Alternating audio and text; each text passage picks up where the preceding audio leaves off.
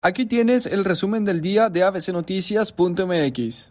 La protesta que fue convocada a través de redes sociales para pedir justicia por la muerte de Giovanni López, un ciudadano de Jalisco que murió presuntamente a causa de los golpes recibidos por parte de policías municipales, reunió a unos 25 jóvenes en la explanada de los héroes. Sin embargo, la Secretaría de Seguridad Pública para prevenir movilizó a 5.000 elementos, informó el titular de la dependencia, Aldo Fassi. Elementos de Fuerza Civil del grupo antimotines se plantaron en la explanada de los héroes para mantenerse a la expectativa y evitar alguna incidencia como la sucedida en enero del 2016, cuando las protestas de ciudadanos ocasionaron daños en el Palacio de Gobierno.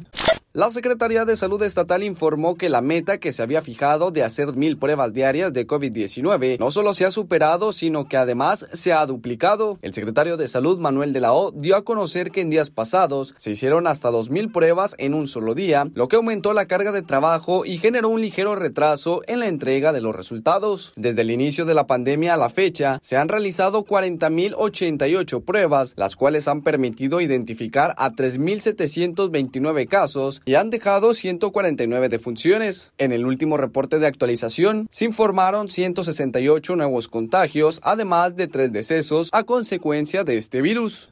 El pronóstico del tiempo para la mañana de este lunes 8 de junio es de cielo mayormente soleado. La temperatura actual en el centro de Monterrey 23 grados. Para mañana martes esperan precipitaciones, además de una temperatura máxima de 38 grados y una mínima de 24. Redacción y locución Víctor Antonio González. Buenos días.